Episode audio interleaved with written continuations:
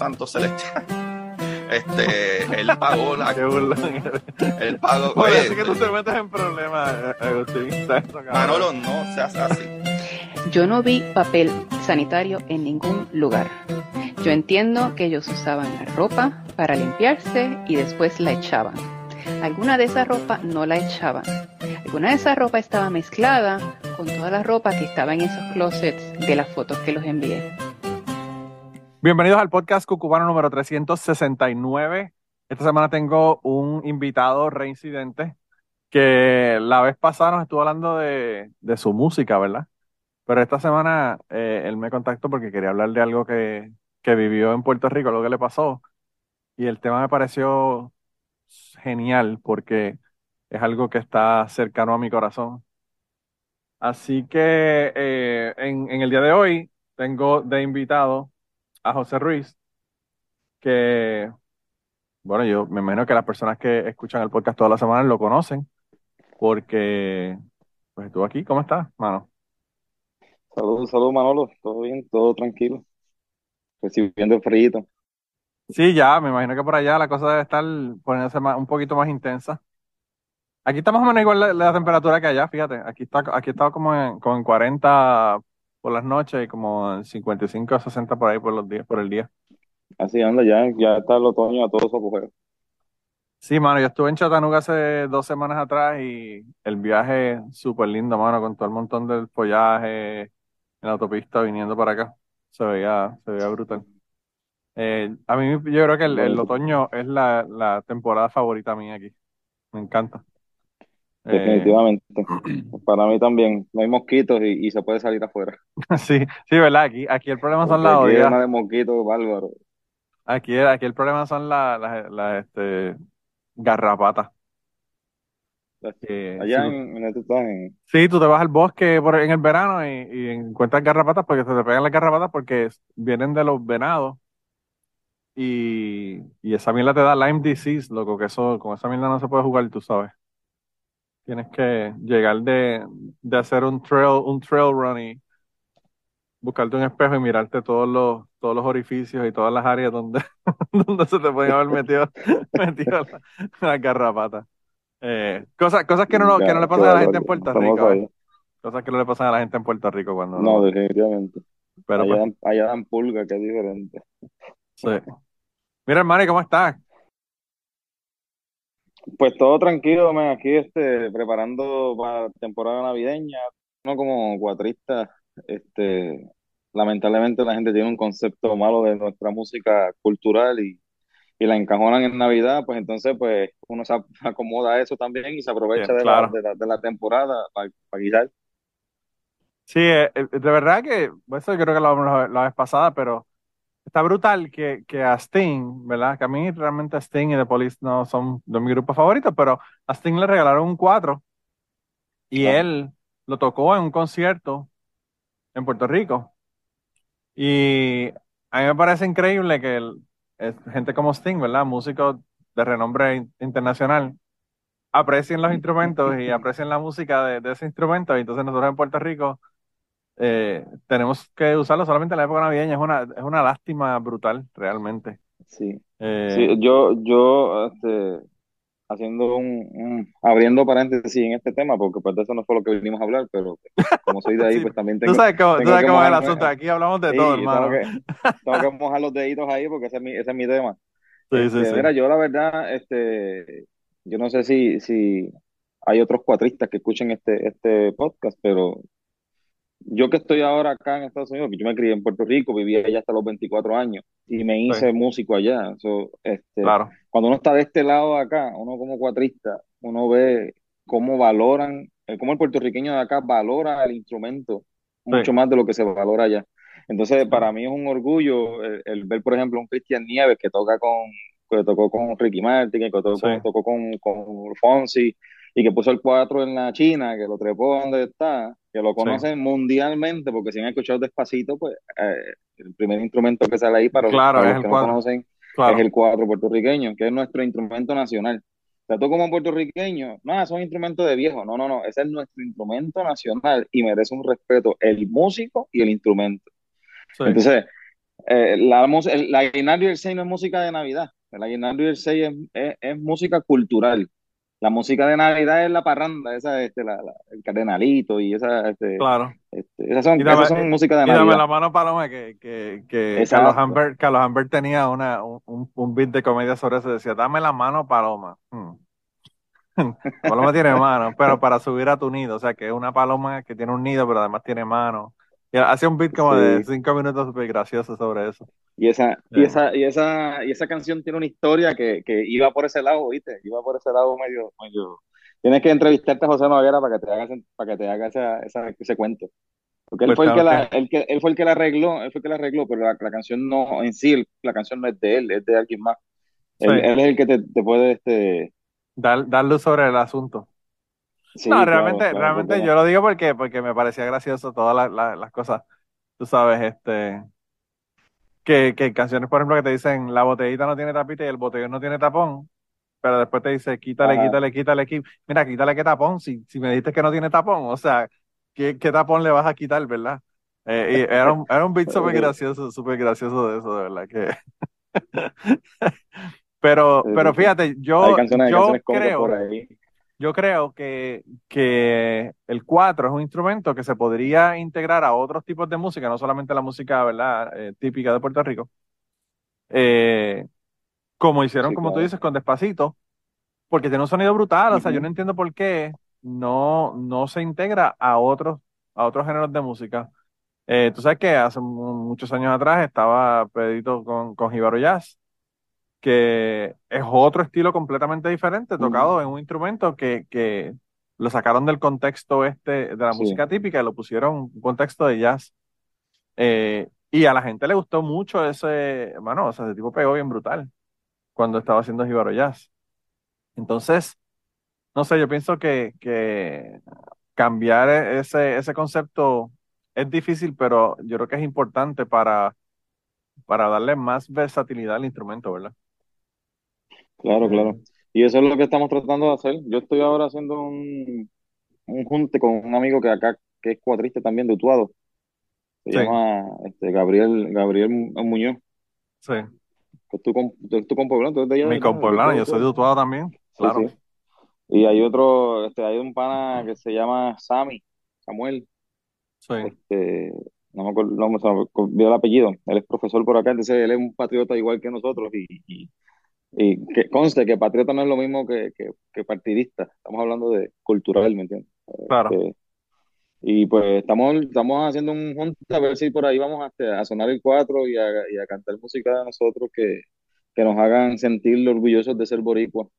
Sí, Así que te avisaré cuando estemos por ahí para que, para que lo pongamos por ahí en, la- en las publicidades, para que la- nos, sí, apo- sí, sí, nos apoyen. perfecto. Tú, eh, tú sabes que no solamente las puertas están abiertas, sino que en cualquier momento que quieras anunciar o decir algo, alguna actividad que tengas o lo que fuera, tú me, me mandas el mensaje y- o, o me dices y yo lo, yo lo, lo publico.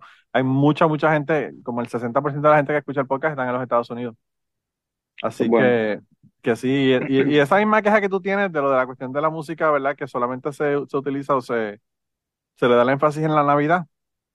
Lo Ajá. tenía la, la esposa de, de Jan, Ceci, de Trapitos Sucios, del podcast Trapitos Sí. Sucios, porque pues ella decía lo mismo, ella, ella cantaba, eh, cantaba, ¿verdad? Con, con grupos de ese tipo de música en Puerto Rico.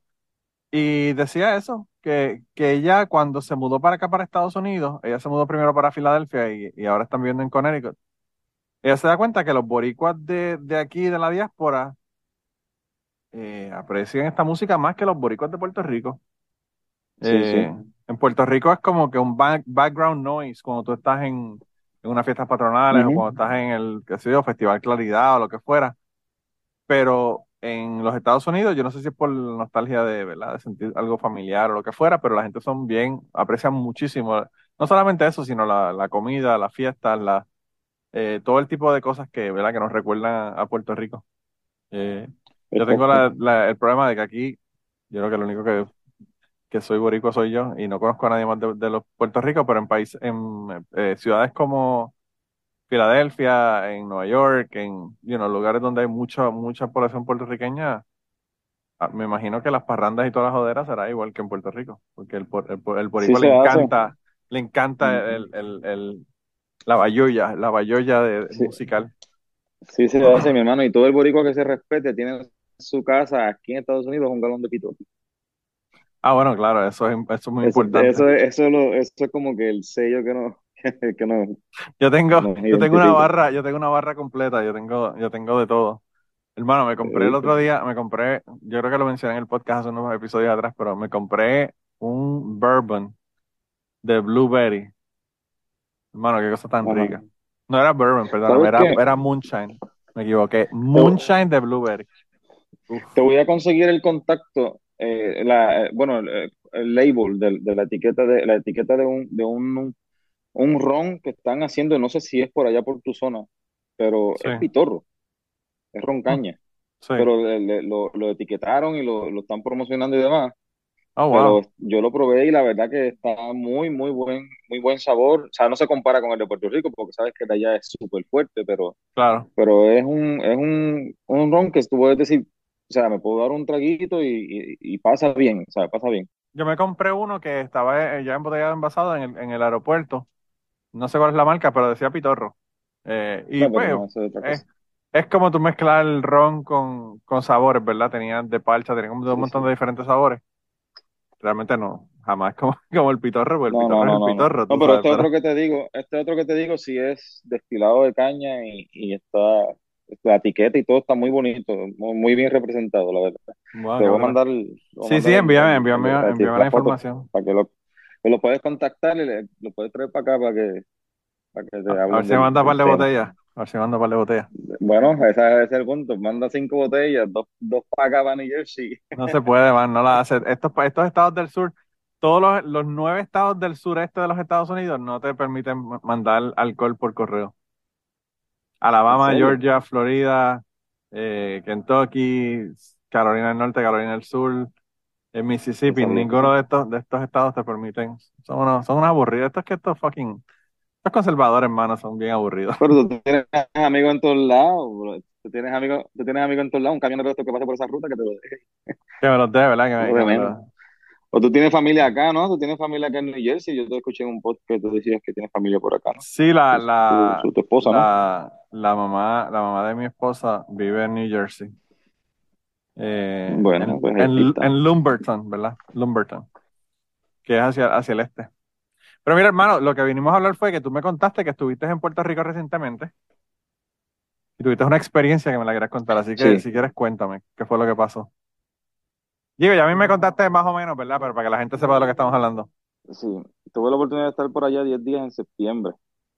Aproveché la temporada de huracanes, que los vuelos están sabrositos y pues, entonces me tiré para allá. Arriesgándote que te quedara, que te quedaras estoqueado porque, porque pasaron un huracán Sí, mientras la verdad, a sí, porque de extender. los 10 días, de los 10 días llovió como 7. Así que, que Hermano, esa es tremenda excusa para un jefe. Tú dices, mira, hermano, yo quisiera regresar al trabajo, pero no puedo porque estoy aquí, pasó un huracán y no hay vuelos, hermano. Me tengo que quedar aquí cinco días más. exacto, exacto. Y, y uno feliz allá, porque la lluvia allá, tú sabes que los que somos de allá, la lluvia es como que parte de uno. So, Sí, es no normal. Bueno, en, en Pues mira, septiembre, en septiembre llueve todos los días, prácticamente. exacto, exacto.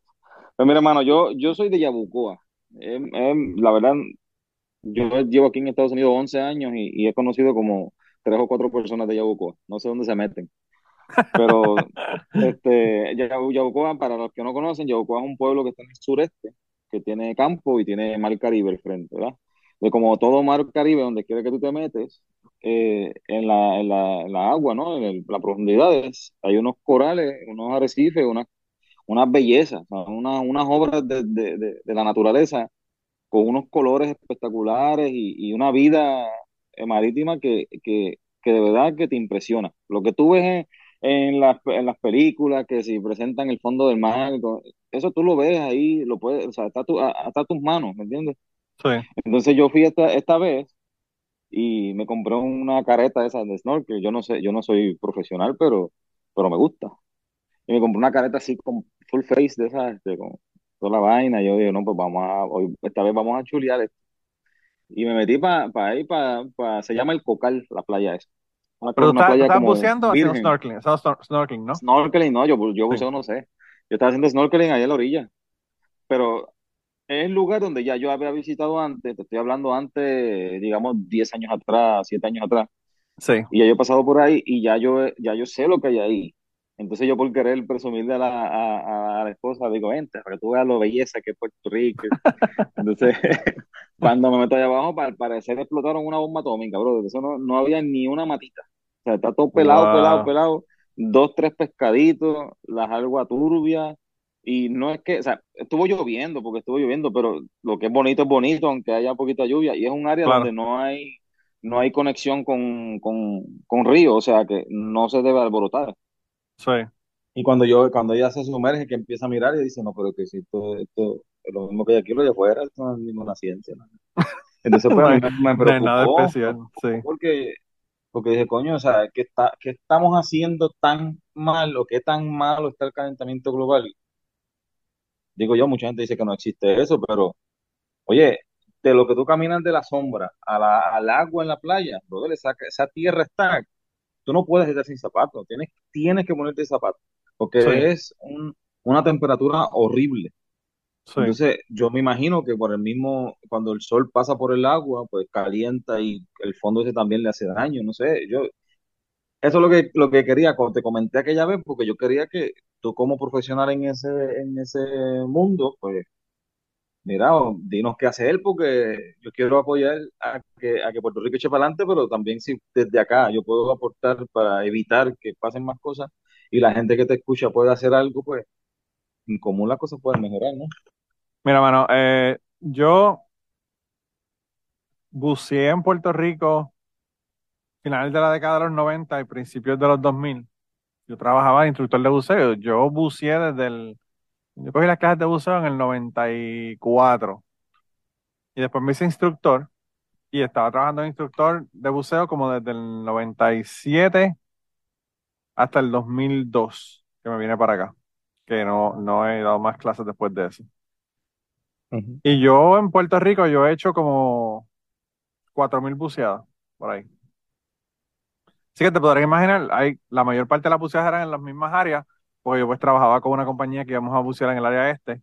Estamos hablando de Culebra, Vieques, Palomino, Icaco, Cayo Diablo, toda esa área de ahí, ¿verdad? De, de- del este, donde está entre Ceiba y Fajardo. Y de vez en cuando llevaba estudiantes a la Palguera. Yo he buceado en la Cueva del Indio en Arecibo, he, busca- he buceado en las cuevas de Isabela, he buceado en Crash Boat en Aguadilla. Bueno, un montón de buceadas alrededor de la isla. Y yo, recientemente, uno de mis estudiantes, que yo le di la clase cuando era un chamaquito, pero él sigue buceando, ahora es un viejo. Estamos hablando que le di la clase hace, qué sé yo, 20 años atrás. Pues yo eh, vi que puso unos videos en, en, en YouTube y esto es de Vieques, que en general Vieques y Culebra se ve mucho mejor que, que el resto de la isla. Y yo vi esos videos y dije, wow, esto no es lo que yo veía cuando yo buceaba. A nivel de que tú ves un coral aquí, un coral allá, eso jamás tú lo veías, tú sabes, tú veías estos, estos corales masivos, gigantescos en, en, en, en Vieques que tú no, no ves ya, aparentemente, porque él tenía varios, varios, varias buceadas que hizo y era la misma vaina en todos lados. Y tú me comentaste esto recientemente y yo dije, wow, pues, o sea, no es que yo me pareció porque estaba en un lugar malo, no, no, es que aparentemente esto es lo que está pasando. Y yo en Puerto Rico, como te digo, hace, qué sé yo, 20 años que yo no buceo, porque yo desde que vine para acá yo no buceo en Puerto Rico de nuevo. Y en ese momento yo dije, mano, de verdad que yo no quiero ir a bucear en Puerto Rico, yo no quiero empezar a llorar con lo que me encuentre, ¿verdad?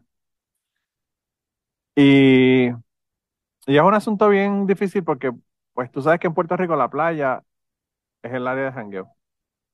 Si tú Ajá. quieres janguear con los panas, pues para donde te vas es para la playa. Nosotros hacíamos limpieza de playa, cuando nosotros hacíamos limpieza de playa en, en la- en los finales de los 90, principios de los 2000, el peso mayor que nosotros sacamos de basura, dime qué, qué tipo de basura tú crees que sería el peso mayor que tú puedes sacar eh, en una playa. De todas las cosas que se pueden tirar, desde botellas, padrinos, latas de cerveza, ¿qué, qué tú crees que era? Porque lo pesábamos individualmente por- para, para determinar cuánto peso había de cada una de las cosas. ¿Qué tú crees que era lo más, que, lo que más ¿No, eran bolsas? Hermano, colillas de cigarrillo. Ah, sí, porque eso se infla, ¿no? Cuando se moja se, se, se y Claro, y, pesa. pero, pero el asunto también es que, o sea, ¿tú sabes cuántas colillas de cigarrillo tú tienes que tener en, en tirarla para hacer el peso de una lata de cerveza? O para hacer el, el, el- el peso de un, de un galón de, de un jugo o lo que fuera. Eh, es brutal. Y entonces, ese, ese tipo de cosas la gente fuma, boom, la tira porque dice, ah, eso es una colilla, eso no, es, eso no hay problema, ¿verdad? No solamente estás tirando la colilla, sino que estás tirando la colilla, estás tirando la nicotina que tiene ahí y todo el montón de químicos que, que está evitando que, que inhales la, la, la colilla, que es el filtro, y todo eso va al mar. Ajá. Entonces, algo tan sencillo como una colilla de cigarrillo, mira, mano, si tú terminaste de fumarte el cigarrillo, cómetela mejor antes de tirarla en la playa. Entonces, yo creo que en, en Puerto Rico no hay una conciencia de, de protección de las playas. Yo estuve en el año 2000, yo fui a- al Mar Rojo en Egipto. Hermano, esa gente protegen ese recurso como si fueran lingotes de oro. Y en Puerto Rico, yo a veces iba con la gente de, no voy a decir qué compañía, pero una compañía de La Palguera de, que llevaba gente a bucear que todavía existe. Y yo no sé si tú sabes de, de anclas, pero hay anclas que son de arena y anclas que son, que tienen unos, unos, unos hooks, ¿verdad? Que, que agarran piedras y whatever. Las he visto, pero no sé distinguir. Pues anyway, el, el que parece un, un, eh, un velero, que son dos triángulos, eso es un Ajá. ancla de arena. Y solamente agarra si tú lo tiras en arena, no te agarra si lo tiras en un coral, una piedra, lo que fuera. Todos los botes en, el- en la parquera tienen esos anclas de hook, porque hay tanto coral que se le hace bien difícil a ellos tirar el ancla y que encontrar un pedazo de arena para que, para que agarre, ¿verdad? Y cada vez que esa gente tiraban esa mierda encima del coral, a mí me daba, yo me espantaba, porque yo no podía creer que carajo tú estás llevando gente a bucear y estás arrancando corales con ese jodido ancla del bote, no solamente todos los días, varias veces al día, porque esa gente salían a la, por la mañana, salían a la una y hacían buceadas nocturnas. O sea, estaba hablando que tres veces al día estás tirando un ancla y arrancando corales. Entonces, yo no entiendo cómo una persona que, bueno, uno pensaría que estas personas que están dando clases de buceo son personas que entienden la fragilidad del recurso, que la traten de esa manera. Entonces yo pienso que es un asunto de, educación que tenemos que mejorarlo, mano. Tenemos que, tenemos que cambiarlo. O sea, tenemos que hacerle entender a la gente que esas cosas, la gente que están orgullosos de Puerto Rico, tienen que estar orgullosos de no tirar basura, tienen que estar orgullosos de que los edificios se vean limpios, tienen que estar orgullosos de, de, de sus recursos, ¿verdad? De- del yunque. Todo el mundo habla de, oh, el yunque, wow, perfecto. Y tú vas a unas quebradas en el yunque y tú lo que ves son vasos plásticos, eh, latas, y tú dices como que, o sea, ¿realmente tú estás apreciando el recurso natural si estás haciendo eso? Eh, Mira, Manolo, y, y, y este, para lo- los que desconocemos, porque yo conozco, lo- los conozco porque he estado ahí, he bajado, he visto, y, y pero mi, para mí eso es una belleza este, de la naturaleza, pero en sí, ¿qué aporta un, un arrecife, un coral a, a- cuál es el nombre correcto? Si es arrecife, si es coral, ¿cuál es la diferencia? Porque yo, eh, Bueno, Arrecife, Arrecife es el grupo, el grupo de corales, ¿verdad? Que puede estar vivo, puede estar muerto. Pues tú puedes tener un arrecife que no es, que no es, que está muerto. Eh, el coral es un organismo que realmente son dos organismos simbióticos. Es una, tiene una parte que es una planta y una parte que es un, un animal. El pólipo es un animal, la- la- lo que te da el color al coral es una, es una, una planta, ¿verdad? Un organismo de vegetal. Entonces, esto, por eso es que solamente ocurre en lugares donde entra la luz, ¿verdad? A mayor profundidad, menos corales, porque pues no hay luz. Y esa planta que vive dentro del coral tiene que tener luz para que, para que le llegue, ¿verdad? Entonces, lo puedes matar si tienes eh, sedimento que no pueda bajar la luz hasta donde los corales. Lo puedes matar con temperatura, como tú estabas mencionando, que si sube la temperatura también los mata. Hay un montón de cosas, o sea, si vienen eh, huracanes y ese tipo de cosas, también destruyen mucho coral porque las olas, tú, bueno, tú sabes cómo son las olas en los huracanes y eso destruye no solamente eso, sino edificios y todo lo que encuentran en el medio, ¿verdad? Pero la diferencia entre una, un huracán y una persona tirando un ancla es bien diferente porque un huracán ocurre un día y se acabó. y probablemente por 5, 10, 20 años tú no tienes un huracán de nuevo. Y da tiempo para que se recuperen. Pero una persona tirando un ancla tres veces al día en un coral y arrancando corales, pues obviamente va a, van a ser 365 veces, tres veces al día. Estamos hablando de mil veces que vas a arrancar corales cuando tienes un ancla. No, y que quizás el huracán se, si, digo yo, no sé, este, opinando acá, por quizás pensando de la, desde la lógica, quizás el huracán, el huracán pasa y se lleva las partes más débiles que ya están quizás por replantar, por, por, pues, por Sí, no, y los corales también ayudan a, a aguantarlo, claro. Los corales ayudan a aguantar las olas también. Con las anclas te lleva la parte buena, quizás, la parte más importante de... Sí, entonces, bueno, la, la- la- la importancia de los corales protegen la costa porque pues te rompen las olas.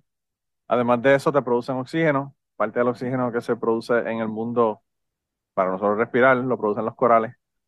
Eh, y además de eso, pues obviamente pesca y todo lo que está relacionado con los animales que viven en los corales, pues también se afectan, obviamente, si no hay corales. Eh, hay animales que, que comen corales, hay animales que comen eh, algas, hay animales que comen hierbas marinas, que son completamente diferentes uno del otro. Y pues obviamente si tú tienes un área donde hay corales y tú tienes un pez y los corales están muertos, pues obviamente ese, ese pez ya no va a estar ahí. Así que la, la pesca en esa área de ese pez, pues se va a afectar obviamente porque no van a estar ahí. Van a estar los peces que comen algas o que comen hierbas marinas. Entonces, un cambio en, en una, un arrecife de coral eh, te implica un montón de cosas. O sea, eh, nosotros estamos hablando de la erosión de las costas y con el calentamiento global, el, el- el- el aumento del nivel del mar. Y realmente, una cosa que podría detener el, el que perdamos las costas son los corales. Pero obviamente, si no están ahí, pues ya tú sabes. Y yo tengo muchas reservas con las personas que están haciendo trabajo para, para replantar coral por varias razones. La primera es que nosotros tuvimos un proyecto en, en Fajardo donde se había, había una compañía que construía unos domos, unos domos, imagínate un iglú, pero de cemento con uno, con huecos, ¿verdad? Yo Y eso- visto, sí. Y ellos los vendían y las personas lo ponían para que creciera coral ahí. Y eso nunca funcionó realmente, o sea, lo que crecían eran algas y los corales no se, no se pegaban ahí porque no es un sustrato natural, ¿verdad? Es cemento lo que estás poniendo. Y no era tan efectivo como tener corales. Además de eso, hay personas que están, ponen como si fueran unos tendederos debajo del mar con unos alambres y cuelgan corales para que esos corales crezcan y después los ponen y los mueven a diferentes áreas.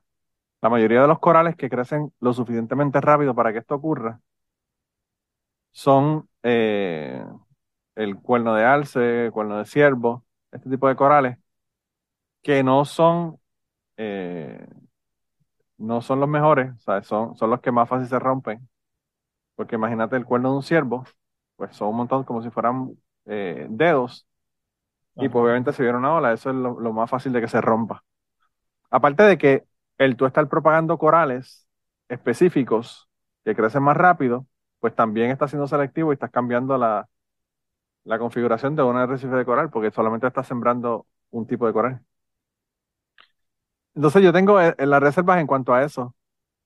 El problema es tan grande que hay que, que hay que arreglarlo a nivel de política pública, hay que arreglarlo a nivel de leyes, hay que arreglarlo a nivel de fondos para, para cambiar el asunto del calentamiento global y, y hay un montón de otras cosas que pueden ayudar, como cambiar hábitos, como utilizar otro tipo de energía que sea renovable.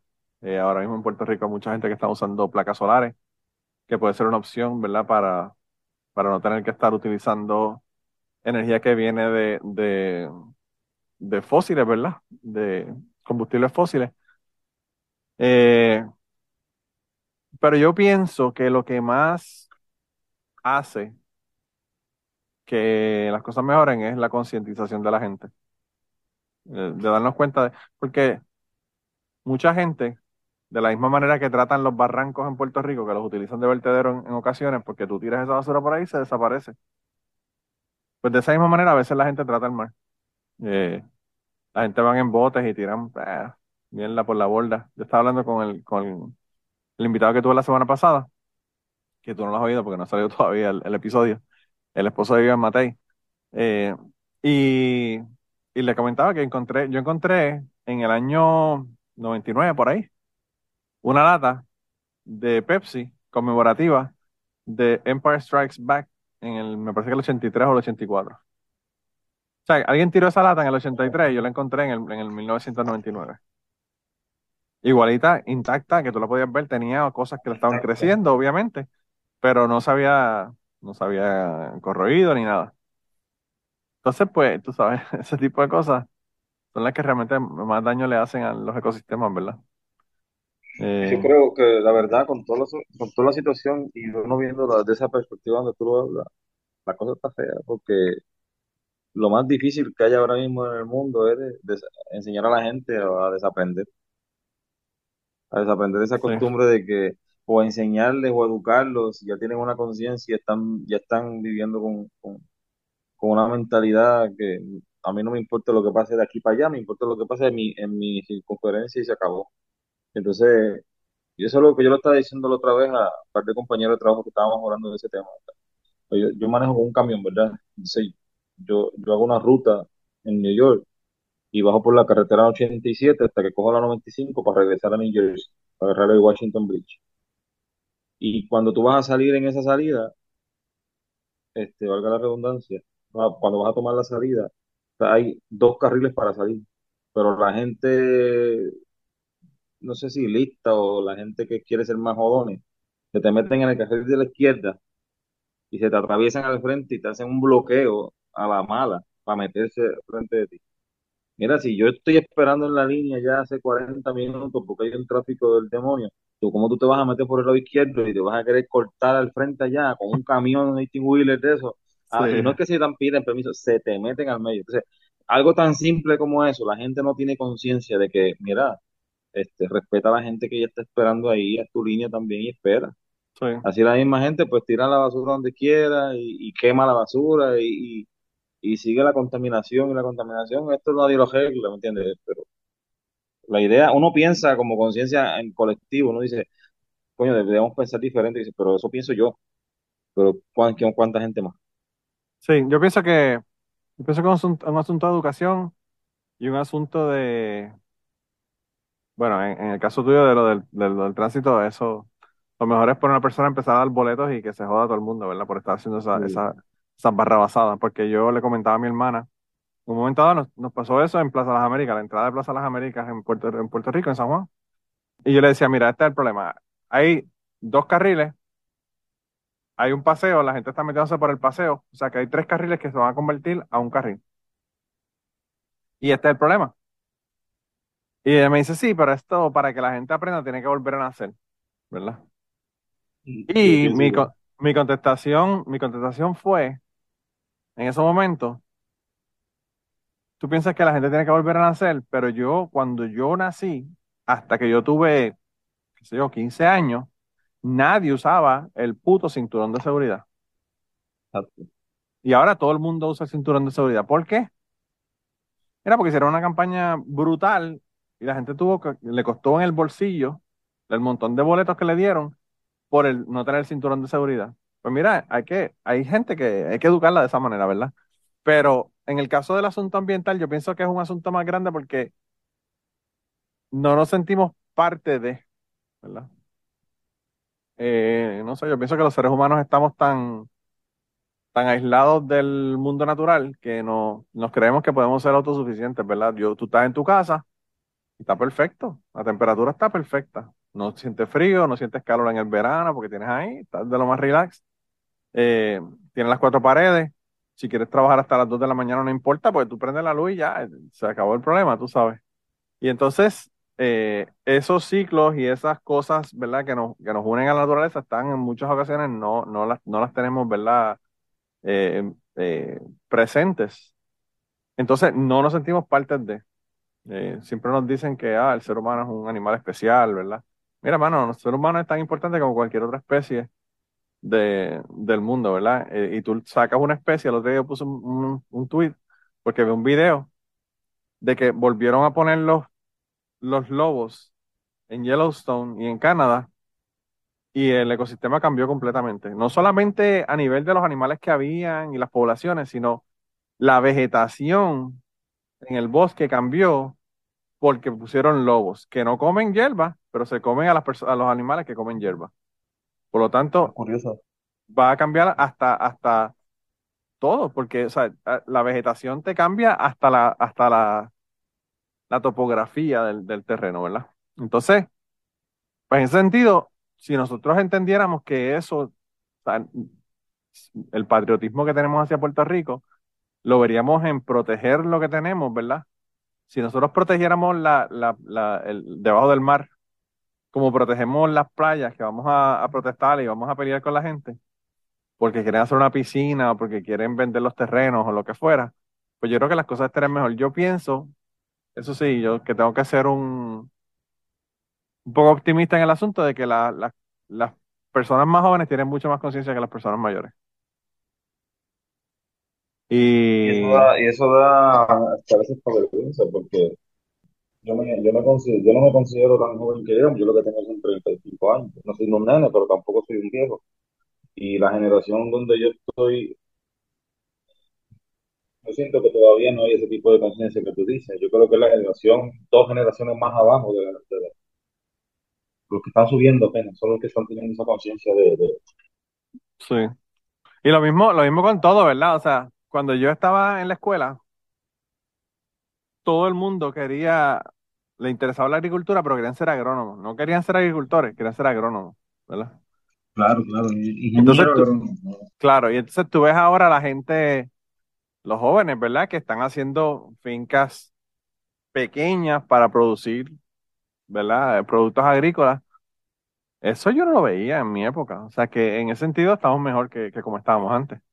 se nota la pasión de que, que hacer las cosas con pasión, que, que, que hay ese interés de querer echar para adelante, ¿me entiendes? Que ven, ven, ven el, el negocio, porque es un negocio, pero ven este también la, la- el amor a la cultura, el amor a la patria, el amor a la, a la tierra, al ambiente, que eso es algo que nos toca a todos, eso no, no estamos hablando de, de partidos ni de, ni de, porque es que ese, ese es el bendito dilema, yo creo que en Puerto Rico siempre pasa, este, hablando, hablando de Puerto Rico como tal, todo se basa en algo político, todo es Claro. política.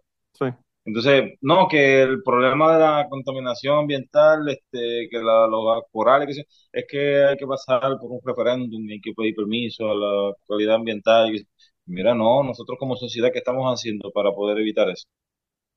sí. Pero yo creo también que, que de la misma manera que los boricuas se dieron cuenta de que el gobierno no los va a ayudar ni siquiera cuando, cuando viene un huracán como María, ¿verdad? Que tú sabes que Eso era cada cual, como dicen, que se rasque con sus propias uñas, ¿verdad? El gobierno no ayudó un carajo, la gente misma tuvo que ellos mismos ayudarse para salir de esa situación. Pues de esa misma manera yo pienso que también la gente está dando cuenta de que, ¿verdad? Eh, agencias de gobierno como la Junta de Calidad Ambiental, como el Departamento de Recursos Naturales, no están velando por los recursos naturales, están velando por los beneficios, por el dinero, por los grandes intereses. Y, y yo creo que todo este choque que ha habido en Puerto Rico recientemente con el asunto de las playas y los terrenos y, y ¿verdad? Lo que, lo que han querido hacer, ¿verdad? Que lo que quieren es convertir a Puerto Rico en, en un paraíso fiscal en donde la gente vaya más que para la playa y que no hayan, no hayan locales, solamente turistas. Sí. Eh, que, lo- que los locales sean solamente para, para servirle a los turistas que van de visita. Y lo están logrando. Pues yo creo que, yo creo que pues la- es- esa conciencia tiene que expandirse un poco más hacia la cuestión ambiental también. Eh, no solamente, no solamente, ¿verdad? Pensar en que queremos ir a la playa y nos van a quitar el acceso a la playa, sino eh, qué vamos a hacer cuando estamos en la playa. Yo creo que el, el no sé, el, el, el énfasis que se le dio hace unos años atrás y las fotos que puso la gente en, en, en social media de cómo se dejaban las playas, cómo la gente dejaba las playas el día después de, de, de la noche de San Juan, Anoche de San Juan. ya esa mierda no se ve en esa foto. ¿Por qué? Yo creo que la gente se abochornó tanto de ser tan puerco que ah, tomaron conciencia a, a modo de que la gente le- los abochornara y le dijera, mira, no sean lechones. Si tú llegaste y te llevaste una neverita, llévatela para tu casa o bótala, ponla en el zafacón, haz algo. O sea, y Y pues, a veces hay que tomar esas medidas drásticas, pero pues funcionan, o sea, funcionan porque, eh, no sé, yo pienso que es como todo, o sea, tú sabes la, yo no sé si tú sabes la frase que utilizan en el, en el aeropuerto. If you see something, something, say something, ¿verdad? Si ves algo, di algo. Para la cuestión del terrorismo, para la cuestión de lo que fuera, si ves Sí, algo sí. raro. Eh, yo pienso que nosotros también tenemos que tomar en nuestra, como nuestra, nuestra frase eso, ¿verdad? De si tú ves una persona que tiene una, una lata en la playa, tú dices, mira, canto de lechón. O sea, no le tienes que decir quizás de esa manera, pero le dices, oye, yo, yo lo que hacía era que yo- como yo era medio cabrón pasi- pasivo-agresivo, si alguien Ajá. tiraba algo, yo iba, lo agarraba y se lo llevaba y decía, mira, se te cayó, se te cayó esta lata o se te cayó esto o lo otro. Eh, y la persona, al darse cuenta de que no fue algo que pasó desapercibido, que alguien lo vio tirar esa lata al piso, pues hasta te da las gracias, tú sabes. Ah, se me cayó, se me cayó. Sí, pero yo creo que es responsabilidad de todos, es responsabilidad de todos que eso, que esas cosas mejoren, porque si no, eh, están bien jodidos en verdad, mano. O sea, yo te digo que quedé bien sorprendido cuando fui a Egipto y vi la manera que esa gente protegían el medio ambiente. Pero es, es que, es que eh, volvemos a lo mismo, eh, es parte de la misma educación que, que, que uno va teniendo, porque si tú vienes la gente desde chiquito los traen con un respeto, un valor a algo, pues van a seguir trayéndolo y van a enseñarle a su gente y eso va a pasar de generación en generación. Sí, Este, así mismo, así mismo pasa en Perú. Este, yo he visto que en Perú con- son, esa gente son bien celosos con su, con su, con su, este, ¿cómo se? Con su herencia indígena. De esa gente, sí. eso es, este, eso es algo para ellos súper importante. Igualito, igualito que en Puerto Rico. yo en Puerto Rico, con- eh, una vez yo llegué, yo llegué a escuchar una vez, no sé dónde, si, si, si fue cierto o no, pero yo creo que yo escuché una vez que alguien agarró lo, lo, no sé si te acuerdas, lo, lo, ¿cómo se llaman? Las tapas estas de, la, de los contadores de agua. Sí, que tienen el, que tenían este un, una garita del diablo y decía Puerto Rico, pues, Autoridad de Productos de Puerto Rico. sí. Pues eso lo está, los limpiaban, los pintaban y los daban de souvenirs a la, a la gente cuando venía. Los vendían. diablo. Y que, y que y cogieron a una vez a uno, a uno en el aeropuerto y dijeron, espérate, esto, esto es algo, este, esto no se puede llevar, esto no es, no es que lo me, me lo vendieron, no, esto no se puede, esto no, Pues, no yo no dudo que se lo hayan robado porque tú sabes que en, en, en San Juan se robaron unos cañones. Ajá, Y sí, hermano, hermano, o sea, una cosa es llevarte una tapa de un, de un contador y otra cosa es llevarte un fucking cañón de, de acero español. O sea, ¿Dónde diablo lo va a meter? ¿Dónde no, diablo va a meter una ¿tú cosa esa? sabes el peso que tiene esa pendeja? O sea, para levantarle una manita es una grúa. Punto. O sea, no hay forma que tú levantes eso, lo muevas sin, sin tener una grúa. Eh, y pues yo no lo dudo porque yo, cuando, cuando estaban construyendo a Plaza, eh, una de las personas que estaban eh, con- construyendo Plaza, no, construyendo el multipisos, el multipisos de Plaza, cuando hicieron la torre de Plaza Las Américas, le Ajá. añadieron estacionamientos, ¿verdad? Le, añadieron pisos. Eso fue en la, en la década de los 90. Y hubo una, una de las personas que, que estaban trabajando allí que, que me dijo que tenían problemas porque todas las noches ellos ponían, había una- unas barretitas en aluminio que la ponían porque las, las, las piezas de cemento de, de- de como tú construyes ese, ese parking multipiso, tienen un, un pedazo de goma como de dos pulgadas en el medio para que cuando expanda, pues pueda haber movimiento, ¿verdad? Y, y, y entonces, para que el carro no caiga en ese, en esa, en esa zanja, esa franja de, de, de goma, pues le ponen una vareta encima que se mueve, ¿verdad? Pues el, muchacho que estaba tra- trabajando ahí me dijo que la gente de Canales, el residencial que está al frente a Plaza, venía todas las noches y se robaban el aluminio para venderlo. O sea, todas esas barretitas se las robaban.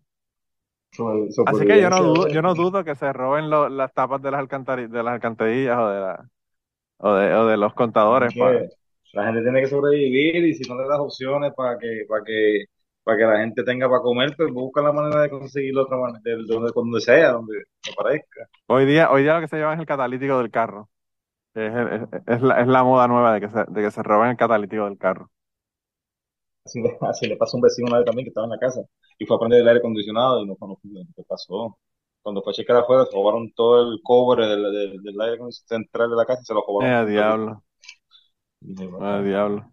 Ahora tienen que hacer una restauración. Yo tengo una amiga que se mudó para Puerto Rico de nuevo, ahora es realtor en Puerto Rico, pero ella, ella se- eh, estuvo aquí en el podcast, Marilyn, que ella cuando compró su casa en, en Tennessee, en Nashville, ella fueron a conectarle el agua y le decían, no, hay una pluma abierta, no podemos conectar el agua porque hay una pluma abierta. Porque la- le conectaban el agua y empezaba a correr el contador. Ajá. Y le dijo, no, no hay, no, hay- no hay pluma, pero fue y chequeó todas, de todos modos, chequeó las de afuera incluso para ver, para ver si había alguna abierta.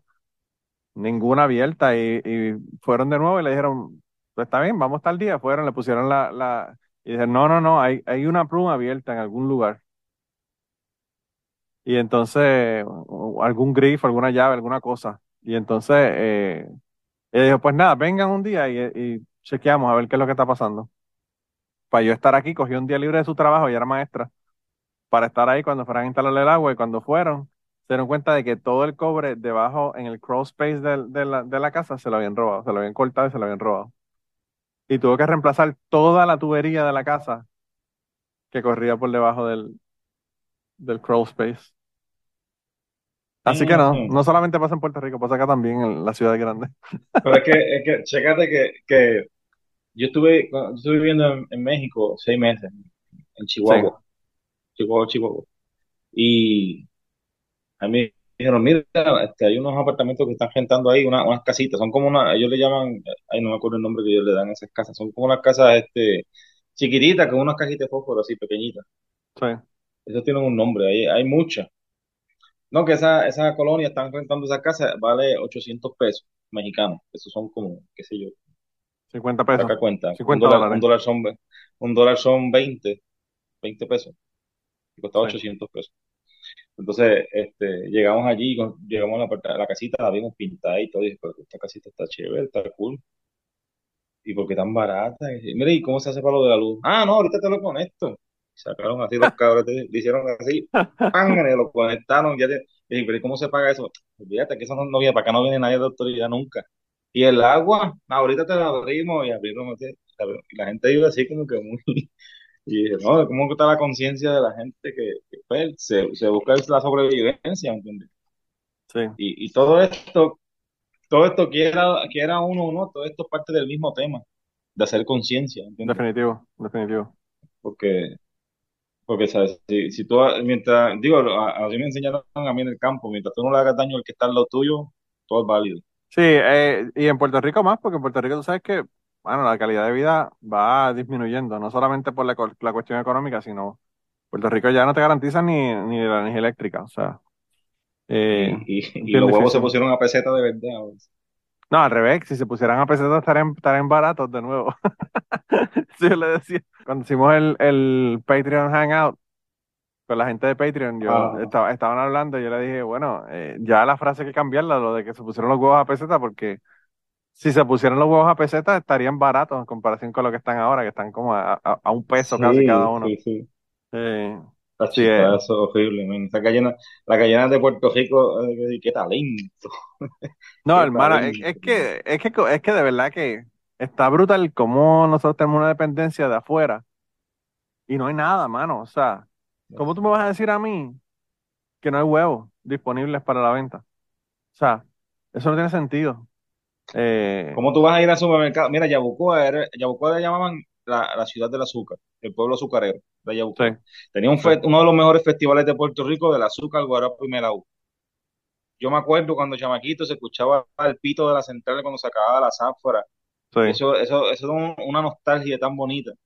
Pero una nostalgia bo- bonita, no una nostalgia que, que tristeza, no, da nostalgia de- en el buen sentido de la palabra, de que te Sí. trae buenos recuerdos de aquellos tiempos, de ese. Y tú puedes creer que ahora toda esa caña la suspendieron y ahora lo que siembran es plátano. Pero cuando tú vas al supermercado lo que encuentras es plátano, plátano costarricense. Sí, sí, sí, sí, de Entonces, afuera, de entonces, ¿cuál es el show? Todo lo, todo lo producen para importarlo. Entonces, ¿qué pasa con la gente de aquí? Sí, sí, es increíble. Tú sabes que en Puerto Rico, si dejan de llegar barcos con mercancía, hay dos semanas de, de alimentos. O sea, Para los que viven en la ciudad, porque los que vivimos en el campo, que tenemos la dicha de sembrar, ah, bueno, eso sí, siembran algo, por eso se eso salvan. sí, Los, claro. los que todo el mundo ha criticado, los que todo el mundo le ha dado el codo y la espalda, esos son los que van a sobrevivir. Los jíbaros, los que, los que todo el mundo se burla. Mira, yo tengo que- amigos. ajá, lo- Tú, tú mencionaste que yo soy de Utuado y, y yo tengo amigos. Cuando nosotros estábamos en la, en la, en high school, habían amigos que empezaron a decir que ellos eran de Utah. Por no decir Utuado, usaban como código Utah, ¿verdad? Ajá. Y obviamente eso es una, una, un claro indicativo de que la gente no sabe en Utuado lo que es Utah, porque Utah es más mierda que Utuado. Pero, pero esos son otros 20 pesos, ¿verdad? Eso es un desierto.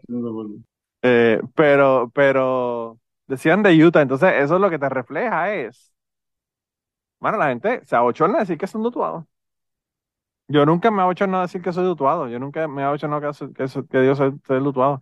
Yo tenía un profesor, un maestro de, de, biología, papá de una, de mi mejor amiga de, de, la escuela, eh, de, apellido Avilés, que a mí él me dio una enseñanza bien grande en séptimo grado, porque yo empecé a decir, ah, que el jíbaro, porque él sembraba esto y lo otro. y era, no era ni siquiera en serio, era una, era una cosa para bromear y hacer chistes, ¿verdad? Y estábamos bromeando Ajá. con él.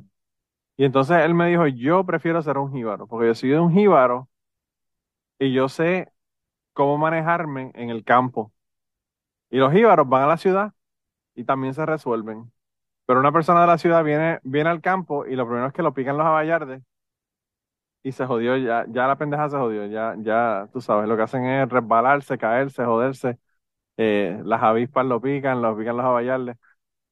Y a mí realmente me cayó la boca en ese momento porque yo dije, realmente es verdad, o sea, Sí, Eh, son, son, es más fácil tú adaptarte a una vida en la ciudad, de si eres del campo, que al revés. Eh, La, la mamá de mi nena es de Bayamón. Su papá es de Morovi, y, pero él se crió todo el tiempo en Bayamón, por esa zona, por allá. Y, y haz de cuenta que la primera vez que ella, ella es cinco años mayor que yo. Con eso te quiero decir que tiene más experiencia. Sí, Pero la primera vez que fue a Yabucoa, a mi casa, en mi casa es un terreno donde hay siete palos de aguacate, hay este, cinco o seis palos de pana. Y cuando Sí. yo veo el pana, para todos los panapén le dicen. Cuando ella ve el primer palo de pana, dice, ¿y ese árbol de qué es? Yo, "Ah, ese árbol, eso es un palo de pana, tú nunca has visto un... Ah, y es que nace la pana. Y por el amor de Dios, que tú pensabas que comido un- los tostones, que nacían comido un los tostones, bejuco. pero no sabía lo que era. Ah, ella pensaba que nacía en un bejuco, no fastidie. Los tostones, los tostones nacían debajo de la tierra como las papas. No, no, no, no, mira, mi hermano, es que la, es que la verdad que, que, que no le estamos enseñando, no le estamos pasando la herencia a nuestra gente. Hermano, Ah, en, en mi casa, en mi casa había de todo, hermano, desde, bueno, en mi, en mi casa hay hasta carambolas. Imagínate. Carambolas y cacao, que eso son dos productos. Bueno, ahora, ahora las carambolas, a todo el mundo le gustan las carambolas, pero cuando, cuando mi abuelo tenía carambolas, hace 20, 25 años atrás, eso nadie Ajá. sabía lo que era. Y cacao. Y, el cacao y hay de todo. veo. Tenemos chironjas, tenemos eh, toronjas rosadas, tenemos mandarina, teníamos rosa, teníamos, bueno, mi, mi abuelo sembraba de todo. Tenía hasta un, hasta un palo de achiote para hacer manteca con había cuando iba a hacer. Entonces, pues, tú sabes. Eh, Sí, pero mira, te pones a ver, yo digo que, que, que, sí- que es lo que pasa en Puerto Rico, como, yo no sé, pero es que cuando, cuando uno viaja, uno se- la mente se le expande a uno. Y, y, y bueno, pues uno tiene la, ha tenido la dicha de viajar y, y yo veo a veces lugares que voy que digo, pero porque esto no, porque esto no, no se hace en Puerto Rico, ¿me entiendes? Mira, eh, te hablo mucho de México porque ha sido uno de los lugares donde más tiempo he estado. sí, A mí fui a, fui a un pueblo que se llama Zacatecas, a una Sí. mina. Ellos- esa gente le sacaron a una mina que, que ya la explotaron todo lo que iban a explotarla y le hicieron un museo. O sea, tú entrabas ahí, te explicaban cómo funcionaba la cosa y demás. Ah, wow. Entonces, cuando yo iba entrando, había una señora afuera con una fruta que ellos le llaman jícama. Es como un tubérculo blanco. Yo sé lo que es. o, o- o viene de leche o viene de agua. No, no sé por qué, pero eso así le llaman ellos. Y le echan, ya ves que los mexicanos le echan pique, le echan chamón y le echan cuanta cosa hay.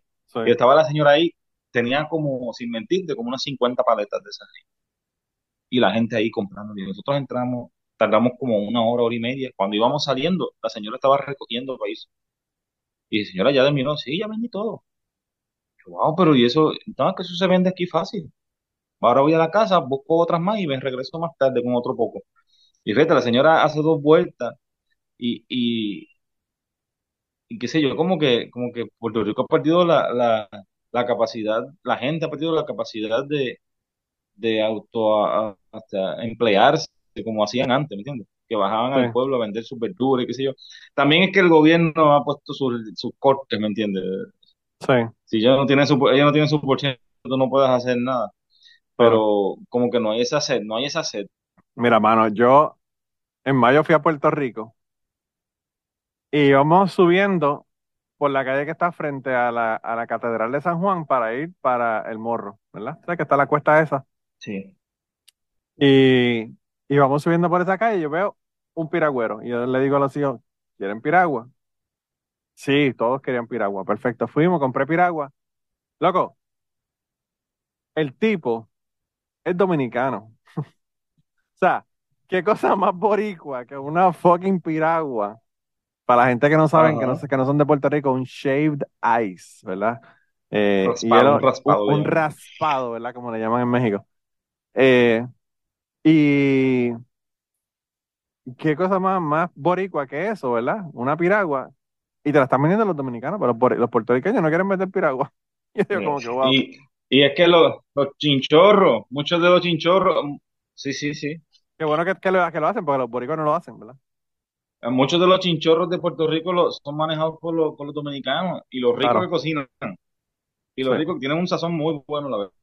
A mí me encanta, a mí me encanta. No, yo he estado en República Dominicana cinco veces y el, en tres episodios atrás estaba contando de un, de un amigo, hermano mío, eh, dominicano que mataron y toda la cosa. O sea, yo tengo una conexión bien cercana. No, no es un asunto de que, de que estamos molestos porque están vendiendo piragua a los dominicanos. Es al revés.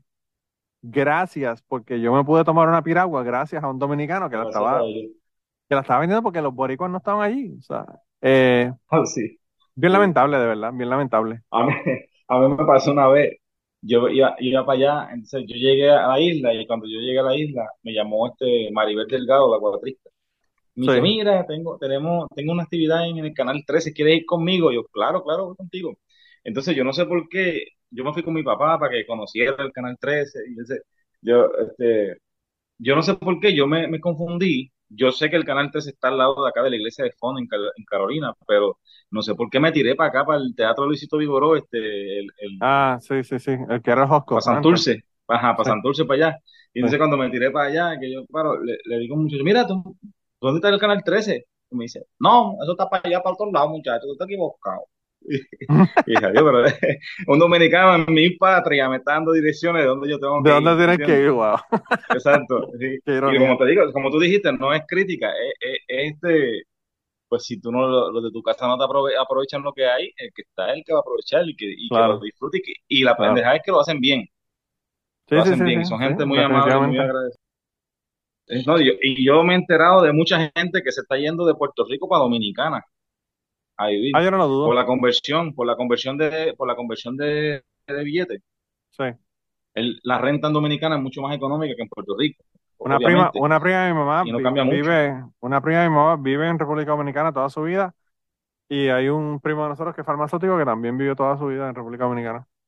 Eh, sí, sí, sí, sí, o sea, eh, El mismo eh, artista, eh, mira, el mismo Dani Rivera con el que yo tocaba, el mismo Dani es mucho más querido en Dominicana que en Puerto Rico.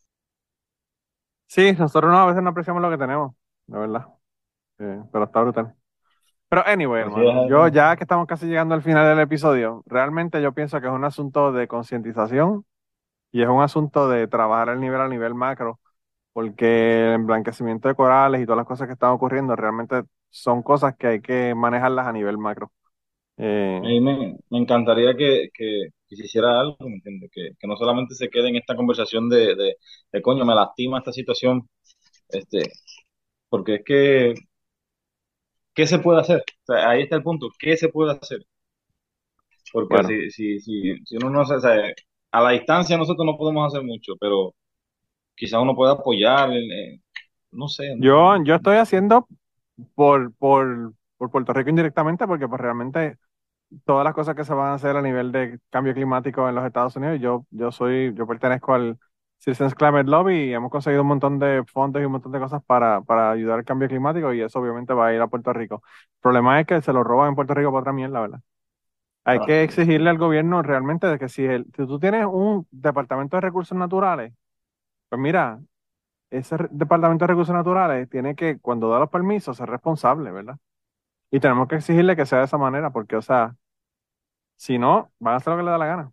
Van a hacer- el, el- el episodio número 4 del episodio del podcast fue con una maestra mía que le tirotearon la casa a un tipo que está haciendo una extracción de arena en, en- en- en un arenero que había en, en Utuado, que le dieron los permisos y lo estaban violando y el recurso natural no hacía nada. Y esto te estoy hablando que era cuando yo estaba en décimo grado de escuela superior. Estamos hablando que esto Fíjate. hace 32 años atrás.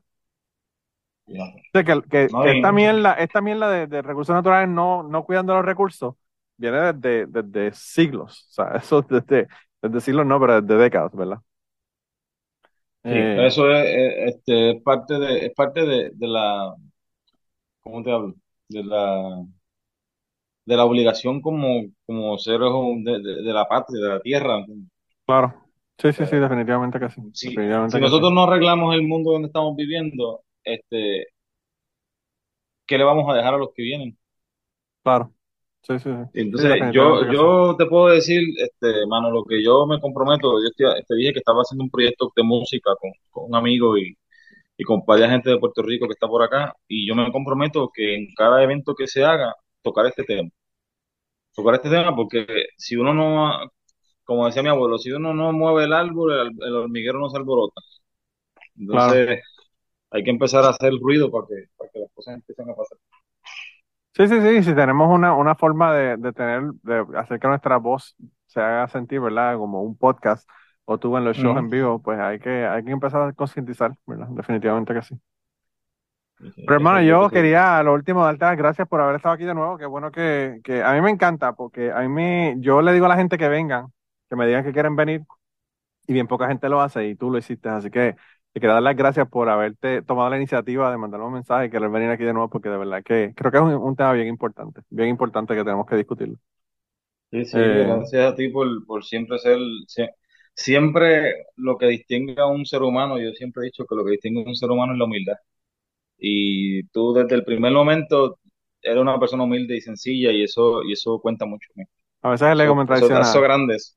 a veces el ego, el ego me traiciona a veces, pero bueno, eso- Pero eso es típico de todo científico. son, son pajitas que le cagan a la leche, ¿verdad? Son pajitas que le cagan a la leche. Eh, No, no, no. Un honor, Pero bueno. no, no, no, no. Pues, hermano, de verdad que nada, cuídate un montón eh, y ahora más que, que se va a poner la cosa más fría todavía de lo que está. No, Este, tenemos que hacer uno, un próximo podcast antes de que, que se acabe el año para tocar las canciones esas de Navidad que te había mencionado otra vez. No, tú sabes que yo quiero que tú me des uno educativo, educativo. Yo quiero que tú me expliques cuál es la diferencia entre un 6 chorreado, un 6 montuno, Ah, claro. tú sabes, todo ese tipo de cosas. Claro, eso estaría, eso estaría, ese episodio estaría brutal. Porque yo, yo conozco más o menos la música, pero los detalles de la música no los conozco, ¿verdad? Claro, claro. Eh, No, pues así sí, que- con gusto, con mucho gusto. Sí, sí, sí, mano, eso estaría brutal. Te traes el 4 y, y toca. Estaría, estaría Bueno. cabroncísimo. Así que no, no, no, no me prometas cosas que no me vas a, que no me vas a dar. No, tú sabes que sí, sí se va a dar, sí se va a dar. Y Bueno. más, más cuando estamos tocando este, nuestra, nuestra línea. Sí, sí, sí, definitivamente que sí. Bueno, hermano, pues nada, un abrazo, de verdad que, que un saludo a ti y, hermano, dile a tu esposa que, que hay otros lugares en Puerto Rico que son más lindos que eso, que tiene que ir a Isla de Mona o a, a Desecheo, a Desecheo o algo, porque de verdad que ahora es como que, como que más lejos a buscar los corales bonitos, ¿verdad? Exacto. Pero bueno. Está bien, yo le dejé eso saber. Bueno, pues hermano, un abrazo. Te cuidas un montón. Igual, igual, que estés bien. Pues, Bye. Y antes de terminar el podcast del día de hoy, queremos dar las gracias a las personas que nos han ayudado, ¿verdad?, para hacer el podcast posible. Eh, la primera persona que quería agradecerles es a Raúl Arnaiz, que me hizo el logo de Cucubano. Eh, Raúl Arnaiz lo consiguen en patreon.com slash Raúl Arnaiz y allá pueden ver sus trabajos. Realmente al- Raúl es tremendo artista.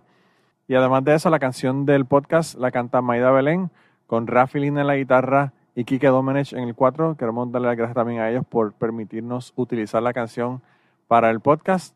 Además de eso, a mí me consigues en patreon.com slash Manolo Matos o me consigues en Twitter como Manolo Matos y el podcast lo consigues como Cucubano pod. Así que por allá nos puedes enviar mensajes, nos puedes decir eh, que nos quieres contar historias, te puedes autoinvitar a participar en el podcast. Siempre estamos buscando invitados nuevos que tengan historias interesantes, así que no, no dudes en llamarnos si tienes una historia que nos quieres contar. Y nada, espero que pasen una semana increíble y nos vemos prontito.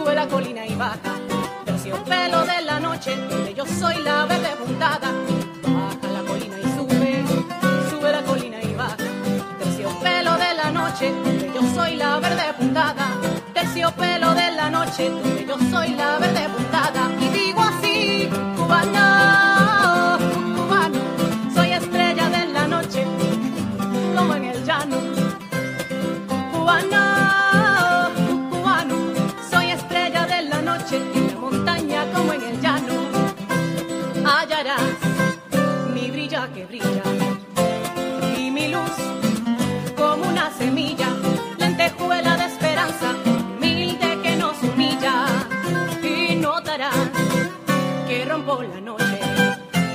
Donde voy, soy luz que te asombra.